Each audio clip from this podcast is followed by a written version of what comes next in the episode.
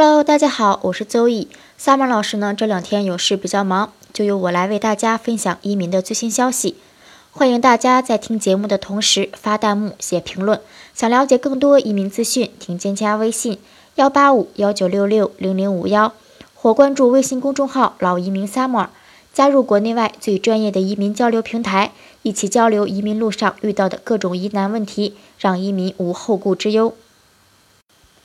澳洲政府呢，在二零一七年呢，进行了公众意见征询，以改变澳大利亚的签证制度。澳大利亚政府呢，做出了关于引入强制性临时签证的计划的讨论。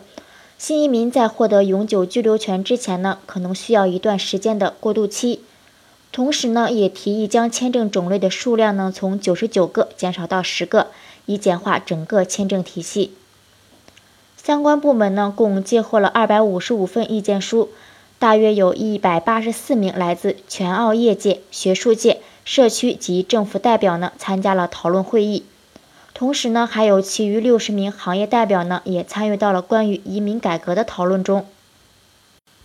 在二零一七年十二月份呢，相关部门在一份文件中说，虽然大约百分之五十五的人反对在获得 PR 前呢设立临时签证过渡期。而在其余那些支持改革的人们中呢，设立至少为期两年的 PR 临时签证过渡政策的呼声比较高。百分之八十八的意见书呢都支持简化签证的提议，建议在签证审理决策的透明度、缩短处理时间和开发更容易理解的签证系统等方面呢给予了重视。不过，有关部门呢，并未对相关签证改革计划呢设定时间表，并表示这是一项长期的改善服务方式的计划，对签证申请人或持有者呢没有直接的影响。那第一步呢，将是广泛了解市场需求和建立新的证签证处理平台。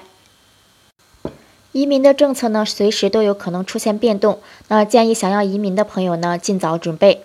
那今天的节目呢，就为大家分享到这里。如果大家想具体的了解澳洲的移民政策，欢迎大家添加我的微信幺八五幺九六六零零五幺，或关注微信公众号“老移民 summer”，加入国内外最专业的移民交流平台，一起交流移民路上遇到的各种疑难问题，让移民无后顾之忧。